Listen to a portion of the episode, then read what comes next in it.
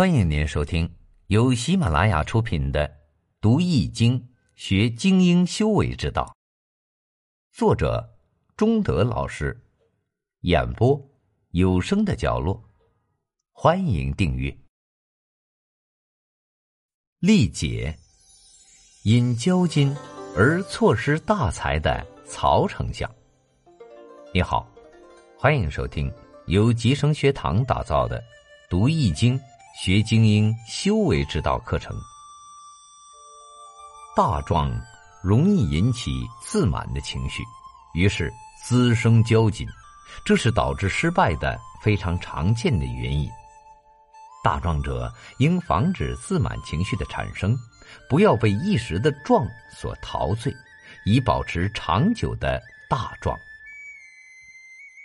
三国时期的曹操就因骄矜。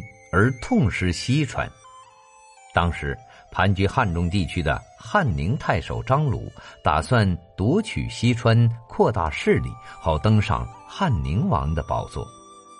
义中牧刘璋急派别驾张松，别驾是官名，相当于现在的纪检委秘书长，到许都向曹操求援。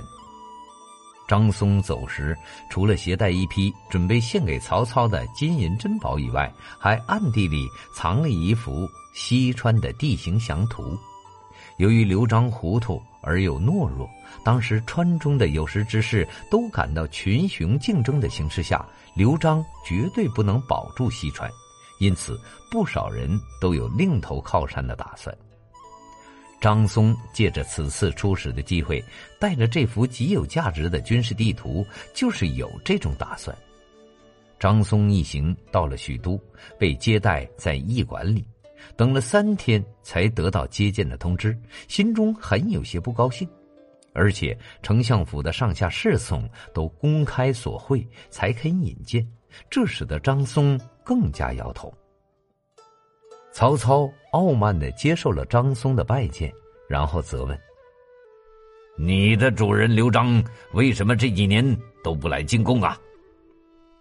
张松巧妙的解释：“呃，因为道路艰难，贼寇又多，常常拦路抢劫，不能通过呀。”曹操大声呵斥说：“我已扫清中原地区，哪里还有什么贼寇？”分明是捏造借口。张松是四川有名的人物，生得头尖额翘，鼻低齿露，身长虽还不满五尺，但嗓音洪亮，说话犹如铜钟之声。他读书很多，有超人的见解，以富有胆识闻名。自从来了许都后，发现曹操那样怠慢，心中早已不快。今天又见曹操这般蛮横，便断了向他投奔的念头，决心教训他一番。曹操刚讲完话，张松嘿嘿一笑说：“嘿嘿，目前江南还有孙权，北方存在张鲁，西面站着刘备，他们中间拥有军队最少的也有十余万人，这算得上太平吗？”这一段抢白。顿时让曹操窘得说不出话来。曹操一开始见到张松，觉得他个子小，面孔奇怪，畏畏缩缩，已有五分的不喜欢。现在又发现他言语冲撞，让人很不高兴。于是，一甩袖子，起身转入后堂去了。曹操左右的人纷纷责怪张松无礼。张松冷笑一声说：“嘿嘿。”可惜我们西川没有会说奉承讨好、溜须拍马言辞的人。这一句话立即招来一声大喝：“你们西川人不会奉承讨好、溜须拍马？难道我们就有这样的人吗？”张松转眼一看，原来是丞相门下的掌库主簿杨修。张松过去听说过，他是朝廷太尉杨彪的儿子。博学善辩，不觉有心难他一难。杨修也一向自命不凡，发现张松不是一般人物，就邀请张松到旁边书院里会上一会。两人坐定后，杨修略作寒暄的说：“出川的道路崎岖，先生远来一定很辛苦吧？张松表示：“呃，奉主人的命令办事，虽赴汤蹈火，也不能推却啊。”杨修接着又询问了一句：“那川中的人才怎么样？”张松越加得意的说：“呃，西川的历史上出现过大慈父家司马相如、名将马援、医圣张仲景和著名阴阳家严君平，其他出类拔萃的人才数也数不完呐。”杨修又问了一句：“呃，那先生？”现在担任什么职务？张松谦虚的回答说：“我呀，只是滥竽充数的，职务是别家，很不称职。敢问杨先生在朝廷里担任什么职务啊？”杨修回答说：“在丞相里担任一名主簿。”张松不客气的反扑过来。呃，杨先生的父辈担任国家高级官员，为什么不到朝廷里任职，直接协助皇帝工作，却屈居在丞相府里干这样一个小官啊？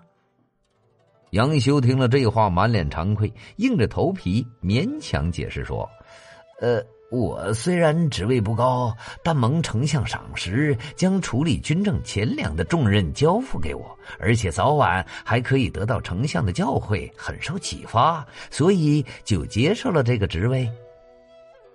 张松听了这句话，干笑了一声，说：“哈哈，我听说曹丞相文的方面不明白孔孟之道，武的方面不了解孙武吴起的兵法。”仅仅依靠着强横霸道取得了宰相的高位，哪能有什么教诲来启发阁下的呢？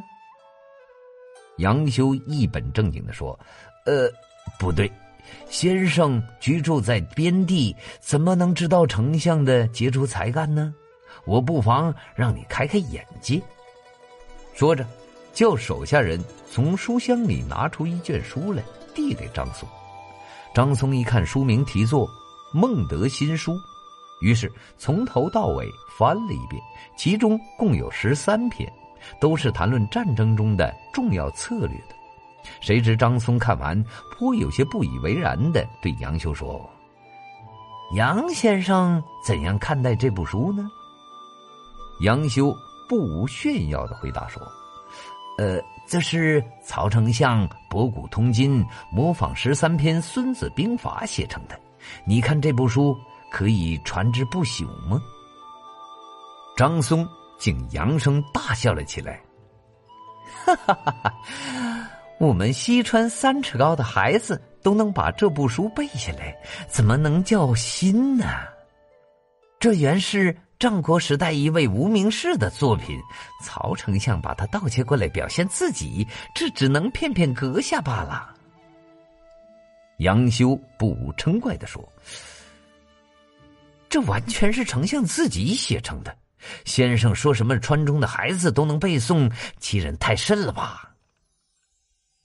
不料张松立即应声说：“先生如果不相信，我我马上背给你听。”说着，随即合起书来，从头到尾将书中全部字句背诵了一遍，一字不差。